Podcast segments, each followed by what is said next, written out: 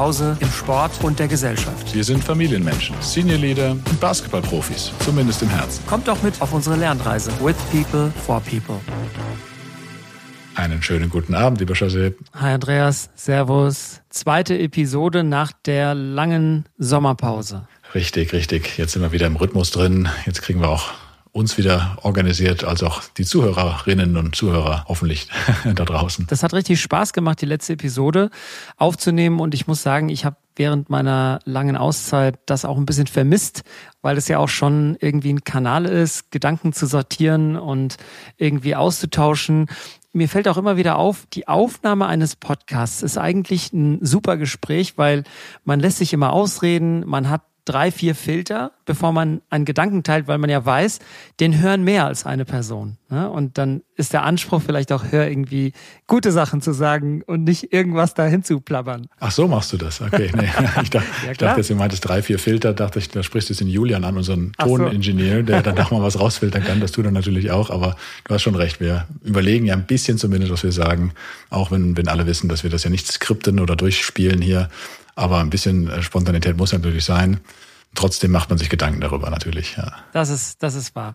Heute wollen wir auch über ein Thema sprechen, das wir schon lange auf unserer Liste draufstehen haben, nämlich das Thema, um das niemand drum herum kommt, wenn er einen neuen Job sucht oder sie. Ja, wir haben den Titel noch nicht so richtig äh, zusammen als äh, Wortklang, den finden wir dann noch, wenn wir fertig sind mit der Folge. Aber ja, es geht darum, was passiert eigentlich in einem und warum bewirbt man sich vielleicht auch? Was gibt es da für verschiedene Gründe?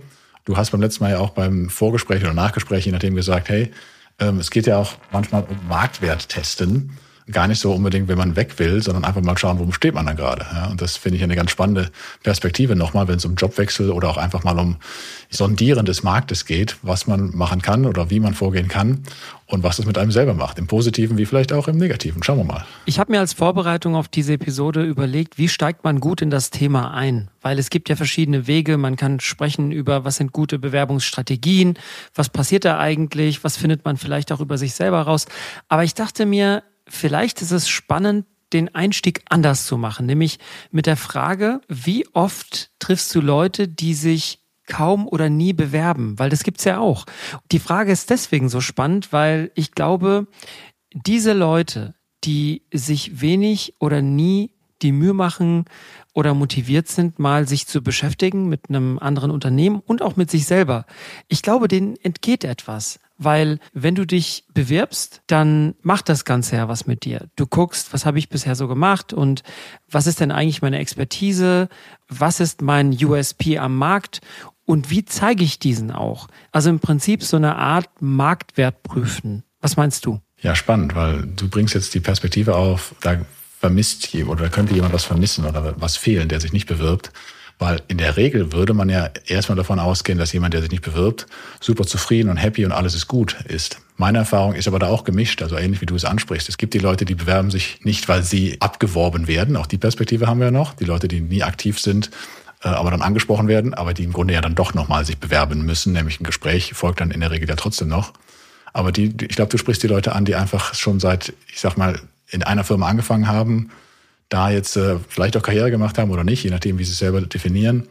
Und jetzt da sind einfach, sagen wir mal 15 Jahre, 20 Jahre, 25 Jahre. Und irgendwann ist halt dann auch die Frage, hm, kann ich mich überhaupt noch mal woanders bewerben, ja, wenn ich das so lange nicht gemacht habe? Und das, das sehe ich schon als etwas, was Flexibilität angeht, im Kopf zumindest, im Geiste, das könnte schon mal zu einer Denkweise führen, die dann vielleicht doch etwas einseitig sein könnte. Ja, ganz genau. Und ich sage ja nicht, dass die Bewerbung immer zu einem Wechsel führen muss. Also mir geht es darum, dass man sich ja auch dreimal wieder für die bestehende Firma entscheiden kann.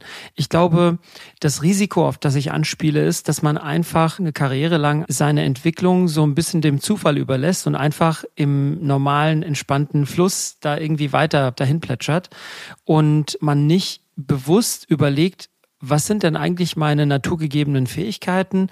Was sind denn so meine Interessen und was will ich weiterentwickeln? Und was sind gute Umgebungen, um das weiterzuentwickeln? Also ich sehe häufig Leute, die so ein bisschen unzufrieden sind, aber nicht unzufrieden genug. Denen sage ich dann immer, hey, guck mal, du hast nichts zu verlieren, wenn du dich einfach mal umguckst.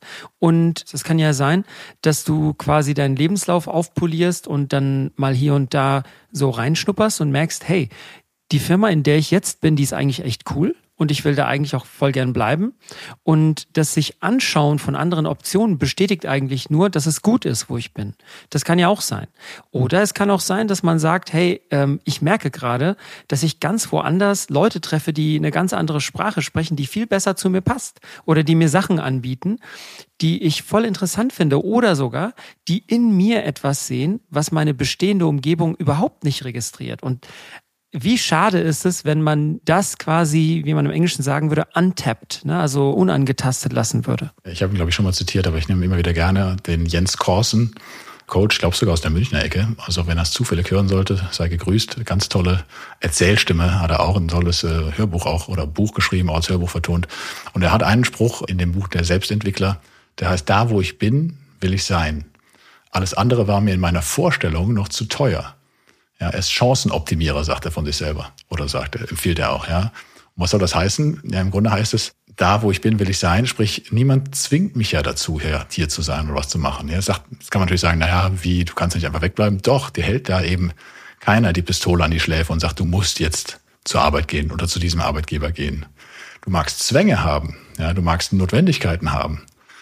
Du magst äh, ja vielleicht auch finanziell das Bedürfnis haben, arbeiten zu gehen oder einfach zur Selbstverwirklichung dann wirklich. Aber zwingen tut dich in unserer Gesellschaft hier Gott sei Dank ja keiner. Ja? Und deswegen ist immer die Frage, was hast du für Alternativen? Und jetzt will ich gar nicht sagen, dass man einfach liegen bleiben sollte jeden Morgen, aber es ist ja diese berühmte Bettkantenentscheidung, die man da treffen kann. Und das gilt, finde ich, auch für die Berufswahl oder für die, für die Unternehmenswahl, dass man sich immer mal wieder fragen kann, hey, okay, ich bin nicht unzufrieden, aber es gibt verschiedene Gründe, warum ich nochmal teste. Ja, bin ich, ist das wirklich der Ort, an dem ich am zufriedensten bin? Und wenn ich das Bedürfnis nicht habe, das zu testen, ja auch wunderbar. Aber dann stelle ich mir zumindest mal bewusst die Frage und überprüfe mich selbst. Ja, bin ich da, wo ich sein will überhaupt? Und wenn ich das mit Ja beantworten kann, prima. Wenn ich zögere, ja, dann muss ich mir vielleicht die Frage stellen, hm, was macht das mit mir? Und dann, wie du sagst, vielleicht teste ich dann lieber mal und sei es auch nur zur Bestätigung, dass da, wo ich bin, wirklich das Beste ist, wo ich sein kann.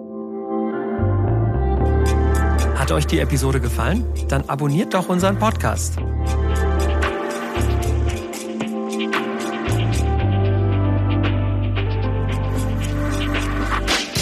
Das erinnert mich an diesen einen Kurs, den ich im Executive MBA belegt hatte, Decision Making. Da hat der Professor auch gesagt, du kannst jede Entscheidung treffen, solange du bereit bist, die Konsequenzen zu tragen. Ne? Was du ja sagst, letzten Endes, dieser Spruch von Jens Korsen, bestätigt ja, dass du eigentlich bewusst sein solltest und nicht einfach sein solltest. Und ich glaube, das ist der entscheidende Punkt. Auch für mich, seien wir mal ganz offen, ja. Du kennst sicherlich auch genug Leute, die einfach im Autopilot-Modus ihrem Job nachgehen und sich keine großen Gedanken machen, äh, will ich denn hier sein? wo ich gerade bin, ja? Oder ist das eine bewusste Entscheidung, diese Arbeit zu machen. Und weißt du, das andere Gegenbeispiel ist ja der Steve Jobs, der diesen wunderschönen Spruch dargelassen hat, dass man suchen solle, bis man findet, was man liebt. Wenn jemand zu mir käme und sagen würde, hey, guck mal, ich habe da meinen Traumjob gefunden, ich bin der Letzte, der sagen würde, jetzt bleib mal hier, sondern ich bin dafür, dass jeder Mensch findet, was ihm Freude macht, weil die Dinge, die einem Freude machen, macht man in der Regel auch überdurchschnittlich gut. Und es hat noch eine andere Komponente, finde ich, gerade in unserer Art von Berufen, die ja eher kopflastig sind und eine gewisse Freiheit im Kopf brauchen, nämlich genau das, dass du noch freier im Kopf sein kannst, wenn du, du hast eben mal das Wort Marktwert testen ja gesagt, wenn du weißt, hey, ich könnte auch was anderes machen. Ich kann auch in meinem jetzigen Job einfach leichter heraus vielleicht meine Entscheidung treffen, weil du keine Sorge haben musst. Es gibt auch Leute, die in ihrem Job verharren und da vielleicht nicht mal mutig sind, eine gewisse Entscheidung zu treffen, weil sie Sorge haben, dass da eine Konsequenz ist. Konsequenz, Jobverlust. Ist zwar in Deutschland eher unüblich, aber die Angst ist ja spannenderweise immer noch vertreten bei, bei einigen Menschen, gerade im, im ja, unseren Leveln, was, was Management angeht, vielleicht dann noch eher. Und das finde ich sehr, sehr schade, ja, dass du dann irgendwann eingeschränkt wirst in deinen eigenen Optionen weil du vielleicht eine Sorge, eine Angst hast. Und auch da habe ich zumindest die Erfahrung gemacht, dass es Leuten leichter fällt, die schon ein paar Mal vielleicht auch die Firma gewechselt haben. Ja? Die wissen, hey, das ist jetzt nicht ein Beinbruch oder das ist vielleicht sogar was Gutes, mal in die Firma zu wechseln. Und eine Kollegin in den USA hat mir mal immer gesagt, ähm, don't be a lifer. Ich wusste gar nicht, was sie meinen. Was ist denn ein Lifer? Ja, das ist jemand, der sein ganzes Leben lang nur bei einer Firma ist und in den USA eher untypisch, gibt's zwar auch, aber nicht mehr so häufig. In Deutschland ja, wird es auch unüblich, ja, aber noch eher vielleicht äh, die Regel als dort. Und äh, ich habe, das war in der Tat ja mein erster Job noch bei der SAP, also verschiedene Stationen ja gemacht, aber erster wirklicher Arbeitgeber. Und da habe ich mich schon gefragt, was will sie mir jetzt sagen, ja, don't be alive, mir geht's doch hier gut, warum sollte ich denn jetzt was anderes machen? Und dann habe ich erst nachher verstanden, was sie mir sagen wollte.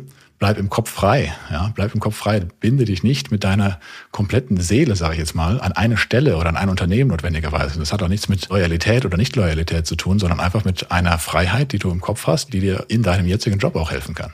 Das kann ich gut verstehen. Ich als Ex-SAPler kenne ich ja auch genügend Leute, die 20 Jahre, 30 Jahre bei SAP waren oder sind.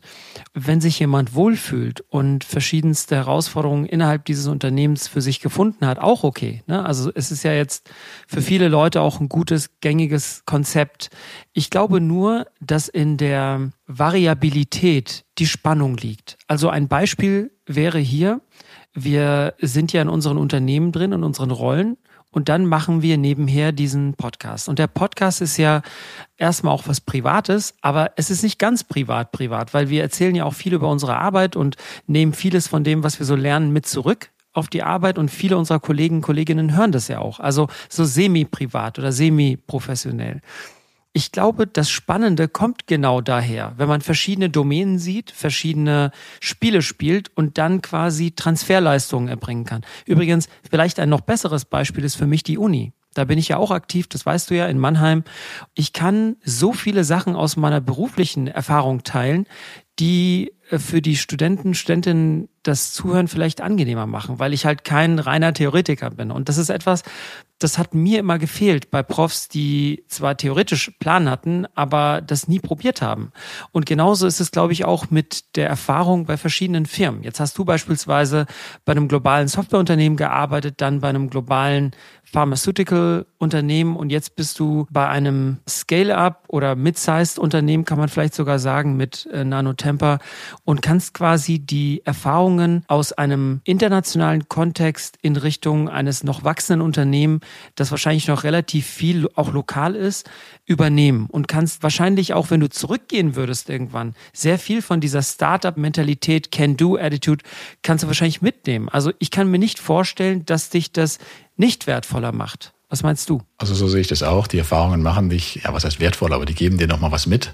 Wenn du die Offenheit hast, ich glaube, das muss man sich auch bewahren, ja, dass man nicht denkt, ich weiß alles besser, weil ich komme vom Unternehmen XY, sei es von groß zu klein, also von klein zu groß. Das muss man sich beibehalten. Aber natürlich gibt's da einfach Dinge, die hast du schon gemacht und da kannst du einen Anhaltspunkt zumindest dran setzen. Ja, das heißt nicht, dass es genauso funktioniert, aber wie du sagst, jetzt ähm, habe ich jetzt von, von Roche als auch von der SAP Dinge mit zu Nanotemper gebracht. Ja klar. Haben die alle funktioniert? Nö. Aber, aber zumindest wusste ich mal, wo ich ansetzen kann. Ja? Und andersrum würde es mir auch so gehen, dass ich jetzt ein paar Dinge gesehen habe, Entscheidungsfindungen oder äh, mal nicht Prozesse äh, haben, die auch einem Großkonzern gut tun könnten. Ja? Auch da würde ich wissen, ob das funktioniert. Nee. Aber genauso wie mit dem Offenheit für Jobs haben, manche Dinge muss man halt ausprobieren. Ja? Und so finde ich es auch wichtig, ähm, darüber sind wir ja gekommen, wenn es um Bewerbungen geht, wenn es um Gespräche führen geht, wenn es um einen Anhaltspunkt für sich selber auch zu definieren, ja, Ortsbestimmung könntest du es fast nennen. Ja, wo stehe ich denn gerade? Ich habe ein schönes Training letzte Woche äh, von einem meiner Mitarbeiter mit genießen dürfen, Thema Leadership. Und er sagte dann nochmal, naja, um das Ziel zu definieren, musst du erstmal wissen, wo du gerade stehst. Ja, ist ja klar irgendwo. Und das gilt ja auch im Sinne von, wo will ich denn gerade hin? Ja, da muss ich auch erstmal wissen, wo stehe ich da gerade. Und da kann dir auch mal ein Interview helfen. Ich würde sogar ein Stück weitergehen, Andreas. Ich erinnere mich sehr gerne zurück immer wieder an die Commencement Speech von Steve Jobs in Stanford. Also bevor er gestorben ist, ich glaube, da war er schon relativ abgemagert und auch krank, hat auch damals von seinem Krebs erzählt. Und in dieser Commencement Speech erzählt er etwas wahnsinnig Spannendes über seine eigene Zeit als Student. Der erzählt nämlich, wie er damals einen Kalligrafiekurs belegt hat. Vielleicht erinnerst du dich auch daran. Und er meinte, er war eigentlich immer verkopft und hatte Interesse an Technologie, aber er hat diesen Sinn für Ästhetik gehabt.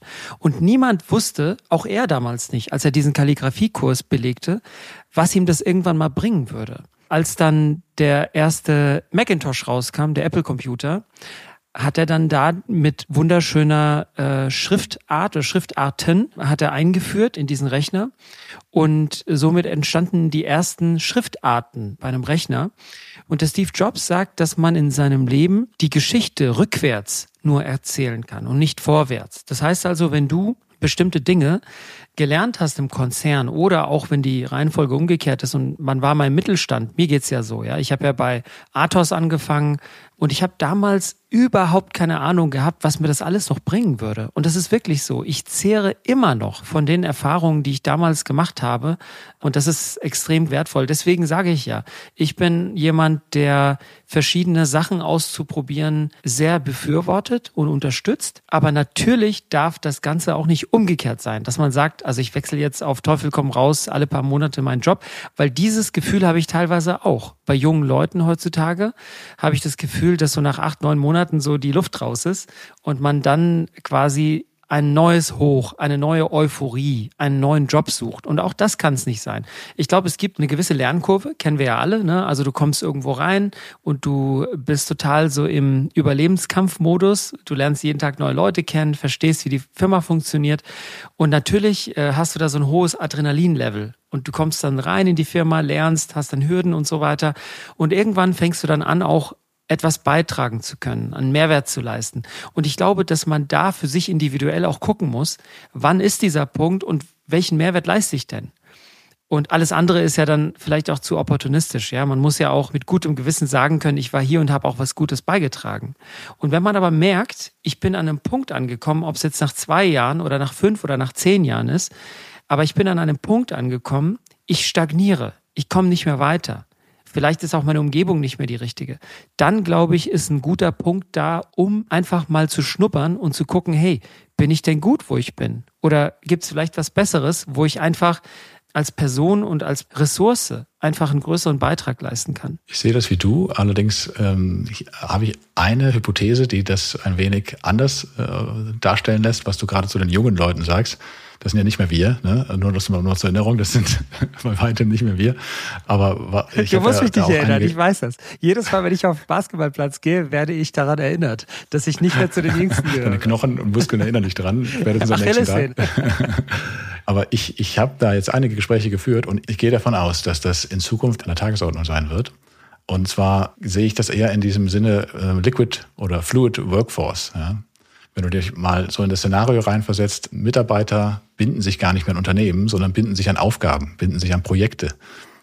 Dann wirst du meines Erachtens noch nicht in zwei, drei Jahren, noch nicht in drei Jahren, aber irgendwann wirst du nicht mehr ein Unternehmen meines Erachtens in dieser Art wie jetzt haben, diese starren Konstrukte, sondern du wirst für verschiedene Aufgaben auf einen Pool zugreifen können und die Mitarbeiter oder in dem Falle Arbeiter werden auch auf einen Pool von Arbeiten zugreifen können, die sie machen. Ja, das werden dann Projektarbeiten sein, die dann zwei, drei, neun, acht, zwölf Monate laufen und dann wird es zum nächsten gehen. Also ähnlich, glaube ich, wie derzeit vielleicht eher die Beratungsunternehmen, sehe ich das auch noch stärker in einer neuen Arbeitswelt und auch in der Schnelllebigkeit, wie auch eine Generation jetzt derzeit tickt. Ja, da ist Wissen und Informationsaufnahme in einer ganz anderen Geschwindigkeit. Vielleicht nicht so sehr in der Tiefe, aber es passiert in einer anderen Geschwindigkeit. Und so, glaube ich, passiert auch ein Jobwechsel oder ein Arbeitsaufgabenwechsel sehr viel schneller. Aber heißt das dann, dass die kulturelle Zugehörigkeit zum Unternehmen an Wichtigkeit verliert? Also mir ist es total wichtig und ich schätze auch in meiner Firma, dass es Leute gibt, die andere Aufgaben machen, die ich dann auch kennenlerne, mit denen ich auch spreche und arbeite.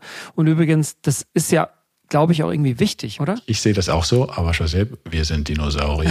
hey, warte mal, noch ja, nicht, noch nicht. Alles, was du sagst, ist richtig und das kannst du, also ich glaube, das wirst du innerhalb von zwei Tagen den Leuten dann, werden die sich das anlernen. Ja? Wer ist eigentlich hier mein, mein Kunde, für wen machen wir das? Ja? Und dann geht es aber wiederum, ich mache das, was ich liebe, nämlich ich bin Graphic Designer oder ich bin irgendein Entwickler ja, oder ich mache irgendeine andere Tätigkeit. Und darum geht's dann, dass die Leute ihrer, ihrer Leidenschaft folgen können. Und ja, die werden sich auch aussuchen, für welches Produkt will ich das leisten. Aber auch das ist ja austauschbar, sage ich jetzt mal. Ob das jetzt Marke X oder Y ist, wenn es dem gleichen Zweck dient, ist das vielleicht genauso hilfreich. Aber hast du diesen Effekt nicht eher auch heute schon durch die Freelancer, durch Projektarbeitende? Das ist ja jetzt aber auch nicht das Standardmodell. Das ist ja eher die Ausnahme, oder? Das ist derzeit die Ausnahme, weil es halt auch von jetzt mal reinen Arbeitsgesetzen und auch von Zugehörigkeit noch nicht opportun ist und weil so Menschen wie du und ich das auch nicht dulden würden, dass wir Leute kommen und gehen sehen jeden, jeden Monat, ja, weil es eine gewisse Konstanz und auch ein gewisses Teamgefüge braucht. Deswegen sage ich, das ist noch nicht in zwei, drei Jahren aber ich glaube, äh, dass du in, in zehn Jahren aufwachst ähm, und dann sagt dir deine äh, Alexa, Google Pilot oder wer auch immer, äh, was du dann nutzen wirst, sagt dir, welche Aufgaben äh, anstehen und welche Projekte verfügbar sind für welche Unternehmen oder für welche Produkte. Und dann wirst du dich da drauf einlassen können oder abwählen können oder sagen, ich mache jetzt mal drei Wochen Urlaub oder ah, da ist ein cooles Projekt zum Thema XY oder eine Aufgabe, die nehme ich jetzt mal wahr für die nächsten vier Monate und äh, dann gucke ich weiter. Ja, also ich glaube schon, dass das sehr stark in so eine Richtung geht. Nicht komplett, aber es wird eher umgedreht sein, glaube ich, vom Status jetzt wo das eine Ausnahme ist zum Status, das ist eher die Regel und die Ausnahme sind dann die Festen, die das, die das Rückgrat, das Skelett quasi bilden für, für so eine Organisation. Kann gut sein. Also ich äh, kann mir das jetzt noch nicht genau vorstellen, aber das haben ja Menschen vor Covid auch über Homeoffice gesagt. Ja, damals war ja Homeoffice die Ausnahme und die Regel war im Office sein und das hat sich komplett umgedreht innerhalb von zwei oder drei Jahren. Auch wenn es ein externer Schock war, wissen wir heute, das geht. Ja, es ist quasi dieses Unlearning, ja, oder etwas Neues ausprobieren und dann merken merken, oh cool, das geht ja und was das für Vorteile auch hat oder wollen diese Bequemlichkeit nicht mehr verlassen. Ich glaube nur, ein bisschen konträr zu deiner Sicht vielleicht, es wird weiterhin Menschen wichtig sein, Teil einer Community außerhalb seines privaten Lebens zu sein, also Teil einer Firma. Und ich glaube, das ist ja auch etwas, was bei euch bei Nanotemper als Beispiel eine große Rolle spielt, dass man Teil einer großen Mission ist und die Welt irgendwie verbessern will mit den eigenen Produkten. Speziell in der Medizintechnik ist es ja auch vielleicht dann ein bisschen tangibler auch. Wofür steht man eigentlich? Was macht man? Und das ist irgendwo auch eine Identität in unserer Firma, mit der wir versuchen, eben Menschen von gleichen Werten, gleichen Interessen irgendwie zusammenzubringen. Und ich genieße wirklich, äh, wenn ich ins Office fahre, neue Leute kennenzulernen, weil die haben alle irgendwas gemeinsam mit mir. Die sitzen in diesem großen MHP-Boot, aber gleichzeitig sind die so spannend anders. Und ich kann mir nicht vorstellen, dass die breite Masse bereit ist, darauf zu verzichten. Nee, glaube ich auch. Das ist dann, aber Communities können sich ja auch anders bilden nochmal. Aber ich glaube, das, was du sagst, ist, was spannend ist, sind wir wieder beim Unternehmens- oder auch beim vielleicht Bewerbungskontext, ist ja eine möglichst große Übereinstimmung zu finden von Zielen, Werten oder auch ja, Verhaltensnormen, die am besten zu dir passen. Ja. Das ist ja dann häufig das, das ideale Match eigentlich, dass du sagen kannst, hey, das identifiziere mich zu 100 Prozent mit den Zielrichtungen, mit der Ausrichtung der Firma, als auch mit den Werten.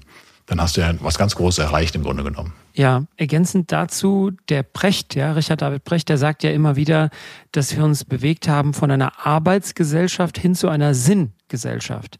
Und das ist ja auch etwas, was viele junge Leute suchen. Ne? Auch im professionellen Kontext suchen sie nach Sinn. Und das finde ich gar nicht so verkehrt. Also wenn sie wissen, ich arbeite hier für ein größeres Ziel mit anderen zusammen, wie jetzt in dem genannten Beispiel mit Nanotemper oder auch Apple oder oder oder, dann hast du halt was ganz anderes äh, im Hinterkopf, wenn du morgens aufstehst. Und das ist auch etwas, was ich abprüfe, wenn ich mal Interviews mache dass ich gucke, was ist denn die nochmal naturgegebene Begabung dieser Person? Was ist das Interesse der Person, die mir gegenüber sitzt? Und was sind die Ziele meiner Firma und auch meiner Organisation? Und passt das irgendwie zusammen? Und ich glaube, dass das Interview eigentlich ein faires, von beiden Seiten initiiertes Mapping dieser Frage ist. Und da brauchen sich auch Firmen heute nicht mehr auf ein hohes Ross setzen, denn das haben wir ja schon öfter besprochen. Wir sind ja mittlerweile oder zumindest gerade in einem Bewerbermarkt, in dem oft die Bewerbenden die Qual der Wahl haben. Ja, teilweise schon andere Angebote haben und man da dann makeln muss, gucken muss, passen wir eigentlich zusammen. Genau, makeln muss, passen wir zusammen und dann, äh, wie du sagst, gibt es ja auch immer wieder das das Testen einfach auch, ja. Und ich mache da auch kein Hehl draus, als dass ich das auch ab und zu nutze. Ja. Ich habe das für mich einfach etabliert, dass ich sage, in regelmäßigen Abständen, jetzt nicht alle sechs Monate oder alle zwei Monate oder sowas, gehe ich auch in Gespräche mal rein. Das ist bei mir vielleicht nochmal was anderes, weil ich auch ja interessiert bin, wie läuft das bei anderen Unternehmen. Deswegen mache ich es zwar nicht nur, aber auch mal um zu testen, hey, wo stehe ich da gerade? Und auch meine, meine Fähigkeiten vielleicht nochmal auf den Punkt zu bringen. Ja, weil auch das wird ja im Gespräch äh, in, einer, in einer Situation nochmal anders getestet. Du bereitest dich anders vor, ob du es mental machst oder schriftlich oder wie auch immer, aber für dich kriegst du nochmal einen anderen Wert raus, wie ich finde. Insofern habe ich das für mich als Übung immer mal wieder eingebaut, mal Gespräche zu führen und zu sehen, wie, wie geht's mir damit eigentlich, ja? Und bin ich da, wo ich sein will? Und kann jetzt sagen, ja, momentan bin ich da, wo ich sein will. Das finde ich auch super und äh, bin da weiterhin voll überzeugt, dass ich hier noch eine Menge machen kann und lernen kann und habe jetzt auch keine Abwanderungsgedanken, also keine Sorge, liebe Kolleginnen und Kollegen, oder vielleicht auch freuen sich jetzt einige, keine Ahnung.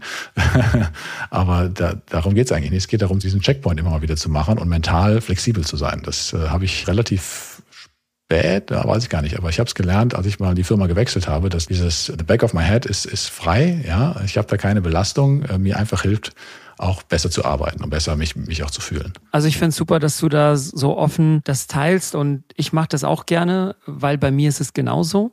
Wir haben ja auch, als wir über das Thema gesprochen hatten, Andi, bevor wir jetzt gesagt haben, wir sprechen mal drüber, das auch offen uns gegenüber gesagt. Aber wir dachten, es ist auch fair, das äh, sozusagen in die Welt zu tragen, weil uns hilft das ja. Ich mache das auch ab und zu, also äh, auch nicht irgendwie super gezielt alle paar Wochen, Monate.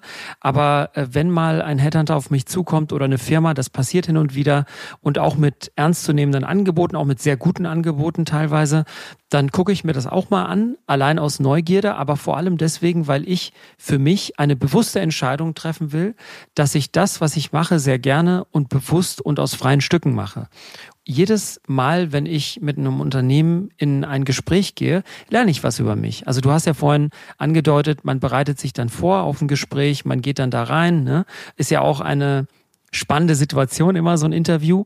Dann stellt der Gegenüber oder die Gegenüber immer Fragen und ich glaube, das ist immer spannend, ne, darauf einzugehen, zu gucken, welche Themen beschäftigen andere und wie du auch vorhin sagtest, man lernt ja auch, wenn man für ähnliche Stellen interviewt wird, viel darüber, wie andere das machen. Insofern ist es für mich immer sehr, sehr wertvoll, das zu tun und mich dann aber auch sehr gut und gerne zurück zu begeben auf meine bestehende Rolle und mich zu freuen, dass es mir gut geht, wo ich bin und dass meine Fähigkeiten nicht nur gesehen werden, sondern dass ich sie auch einsetzen kann, wie sie gedacht sind. Es ist ganz ehrlich auch ein gutes Gefühl zu wissen, wie du vorhin sagtest, ich bin frei, weil wenn es hier nicht klappt, aus welchem Grund auch immer, dann gibt es auch andere Möglichkeiten, woanders seinen Mehrwert zu leisten und jemanden nach vorne zu bringen oder ein anderes Unternehmen nach vorne zu bringen. Und, und genauso finde ich es auch bei Mitarbeitern von dir, von mir, da hatten wir auch schon mal, glaube ich, eine Episode, den würden wir ja niemals Steine in den Weg legen, wenn die mal ein Gespräch führen, sondern ganz im Gegenteil zu sagen, hey, wenn du ein Gespräch führst, wunderbar, danach lernst du was auf jeden Fall oder dabei. Und äh, wenn du dann was findest, was für dich besser passt, wunderbar, dann, dann unterstütze ich auf volle, äh, in, mit voller Kraft, dass das funktioniert. Aber natürlich, wenn das jemand ist, den ich unbedingt halten will, freue ich mich natürlich auch, wenn dann die Bestätigung zurückkommt, okay, ich habe mir das angeschaut und mir gefällt es hier einfach besser. Ja, aber trotzdem würde ich immer wieder Leute dazu ermuntern, zu sagen, wenn du dir was angucken möchtest, guck's dir an. Ja, wenn du dir ein Gespräch führen willst, fürs Gespräch. Ich übe auch mit dir. Ja, aber äh, letztendlich ist die Entscheidung dann da bei der Person. Und wenn die Entscheidung wie es auch immer ausfällt, ist, glaube ich, für alle Parteien nur gut. Ich würde gerne ein bisschen Richtung Conclusio kommen, weil ich glaube, dahinter ist noch ein spannender Gedanke, der da eigentlich rausbrutzelt. Wenn wir in einer Zeit leben, in der wir nicht nur beobachten, dass Menschen sich immer wieder woanders umschauen und reinschnuppern, gucken und sogar wir sagen, es ist gut und wir supporten das Ganze, dann ist das Ergebnis davon doch, dass wir in einer viel fluideren Zeit oder in einer viel schnelllebigeren, dynamischeren Zeit leben als noch vor, sagen wir, 30, 40, 50 Jahren, in der es sehr viele Lifer gab. Und die Konsequenz ist doch dann zu wissen und sich klar zu machen, wir haben deutlich mehr Bewegung im Unternehmen als vorher. Und das bedeutet auch, wir müssen für die Leute, die bei uns arbeiten und die wir gerne halten wollen, müssen wir uns mehr kümmern. Wir müssen uns noch mehr Mühe geben, diesen Leuten, unseren Mitarbeitenden, eine schöne, angenehme, positive Arbeitsumgebung zu machen und auch häufiger mit ihnen ins Gespräch gehen, ob es ihnen gut geht, oder? Das, würdest du das auch bestätigen? Ja, und, äh, aber das ist jetzt mein Blick aus dem Kleinunternehmen, dass es nicht nur Chefaufgabe ist, ja, sondern gerade bei Kleinunternehmen prägt es jeder Einzelne. Ja, und dann äh, finde ich es auch richtig zu sagen, wir gehen ins Gespräch, wir regen Gespräche auch an und wollen ein Umfeld schaffen.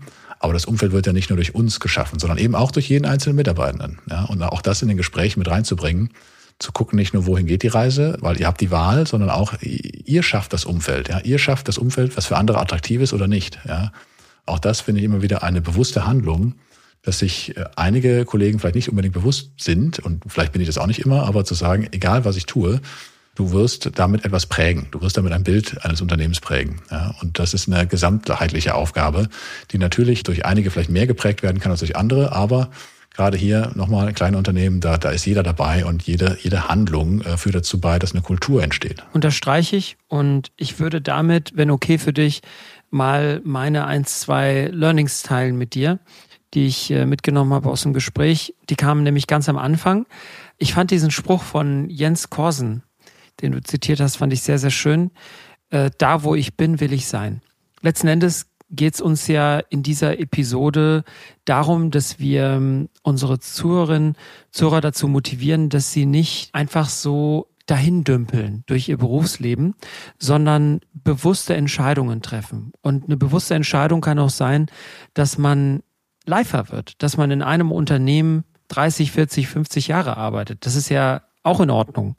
Solange man die Möglichkeiten bekommt, sich weiterzuentwickeln oder die Dinge zu machen, die man gerne machen möchte, ja, oder die man gut macht, alles gut.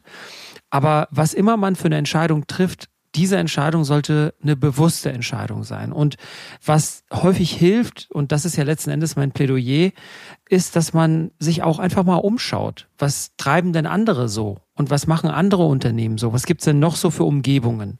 Sprechen die Leute in meiner Umgebung die Sprache, die ich spreche? Sind die so wie ich? Ja, kann ich hier meine beste Leistung bringen? Ich glaube, das sind Fragen, die sind legitim, um letzten Endes auch glücklich zu werden, ja, oder zufrieden zu sein, wo man arbeitet. Und ich nehme noch mit, dass äh, also das Thema Steve Jobs und Kalligrafie, das, äh, ich habe die Geschichte schon mal gehört, aber ich finde es immer wieder wichtig und schön zu sehen, dass du aus verschiedensten Themen, Perspektiven etwas mitnehmen kannst. Ja, und dass du das nicht einfach abhakst und sagst, das war ein anderes Leben, das war eine andere Rolle oder wie auch immer, sondern dass du das versuchen kannst zu integrieren, egal aus welchem Umfeld du kommst und so oder was du gemacht hast, dass du immer wieder Impulse wahrnehmen kannst, die du einbauen kannst in dein jetziges Umfeld, in deinen jetzigen Job vielleicht auch, auch wenn es ganz abwegig ist. Ja, ob du jetzt einen Zeichenkurs machst oder ein Klavier spielst oder was auch immer. Ich glaube, das bereichert und das letztendlich hast du damit eine größere Klaviatur, auf der du spielen kannst. Ob du die immer brauchst, weiß ich nicht, aber letztendlich würde es doch irgendwo möglich sein, das einzubringen. Davon bin ich fest überzeugt und das fand ich ein schönes Beispiel dann nochmal, das du gebracht hast. Ich glaube auch, dass diese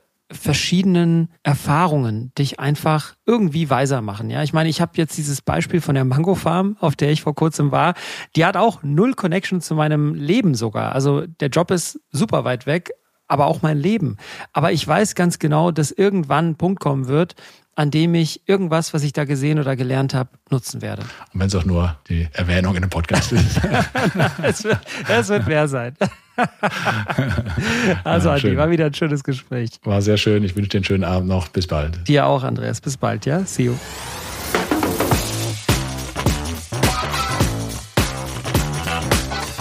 Wir hoffen, euch hat diese Episode gefallen. Lasst uns gemeinsam die Welt ein bisschen besser machen. Durch menschenzentrierte Führung. With people, for people.